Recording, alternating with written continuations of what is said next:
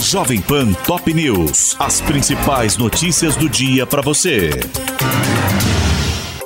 Olá, aqui é Paulo Edson Fiore e estas são as principais notícias de hoje. Em protesto contra as privatizações de Tarcísio de Freitas, São Paulo inicia terça-feira com greve da Sabesp e de funcionários do metrô e da CPTM, mas as linhas privatizadas operam normalmente. Diante do movimento que também atinge professores da rede pública e servidores da Fundação Casa, a prefeitura da capital suspendeu o rodízio de veículos veículos e o governo decretou o ponto facultativo. A justiça determinou a operação de no mínimo 80% do metrô e 85% da CPTM nos horários de pico, sob pena de multas entre 600 e 700 mil reais por dia. Funcionários da Sabesp também terão de disponibilizar 70% do contingente ligado aos serviços essenciais e a multa diária determinada é de 30 mil reais em caso caso de desrespeito. Davi Alcolumbre marca para 13 de dezembro a sabatina de Flávio Dino. O titular da Justiça foi indicado pelo presidente Lula para assumir a vaga de Rosa Weber no STF e a relatoria na Comissão de Constituição e Justiça será do senador Everton Rocha, que é do PDT e do Maranhão, mesmo estado do ministro.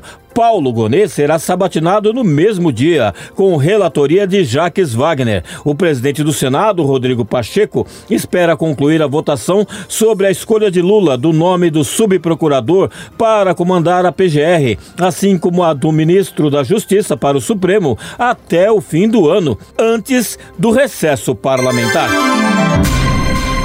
Hamas libera mais duas mulheres e nove menores entre crianças e adolescentes, último grupo de reféns no acordo inicial com Israel. Em Tel Aviv, outros 33 palestinos deixaram a prisão dentro do pacto que previa quatro dias de cessar fogo temporário, com possibilidade de ampliação do prazo caso o grupo extremista libertasse mais sequestrados.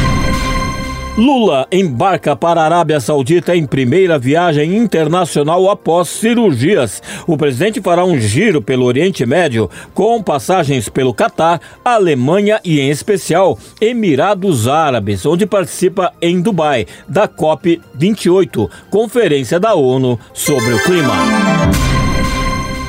TJ do Distrito Federal e Territórios rejeita a sentença que livrou Flávio Bolsonaro sobre o caso de mansão de 6 milhões de reais e cobra documentos. Os desembargadores acataram recurso da deputada Érica Cocai, do PT, contra a decisão de primeira instância que mandou arquivar a ação popular movida por ela para apurar o empréstimo concedido ao senador pelo Banco de Brasília para a compra do imóvel.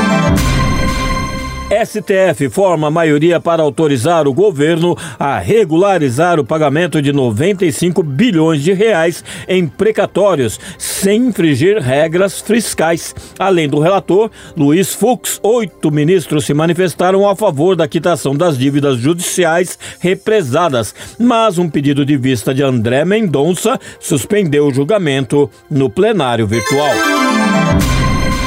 Cláudio Castro recria a Secretaria de Segurança Pública, extinta no governo de Wilson Witzel. O governador do Rio disse que a intenção é ocupar um vácuo na formulação de políticas públicas na área e entregou o comando da nova pasta ao delegado da PF, Vitor César Carvalho dos Santos, que foi exonerado após os atos do 8 de janeiro.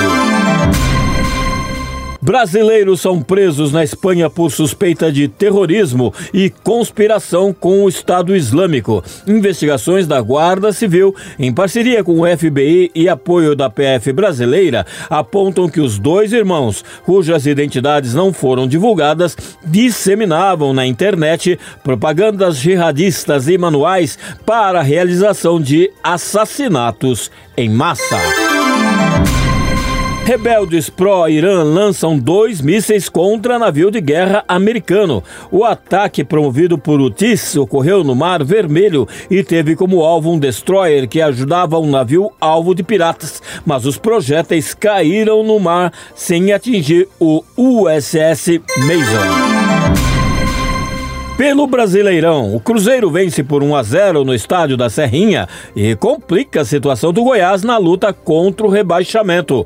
Hoje, abrindo a penúltima rodada da competição, o Vasco da Gama, que tenta se afastar da degola, joga contra o Corinthians em São Januário. Este é o podcast Jovem Pan Top News. Para mais informações, acesse jovempan.com.br. Jovem Pan Top News. As principais notícias do dia para você.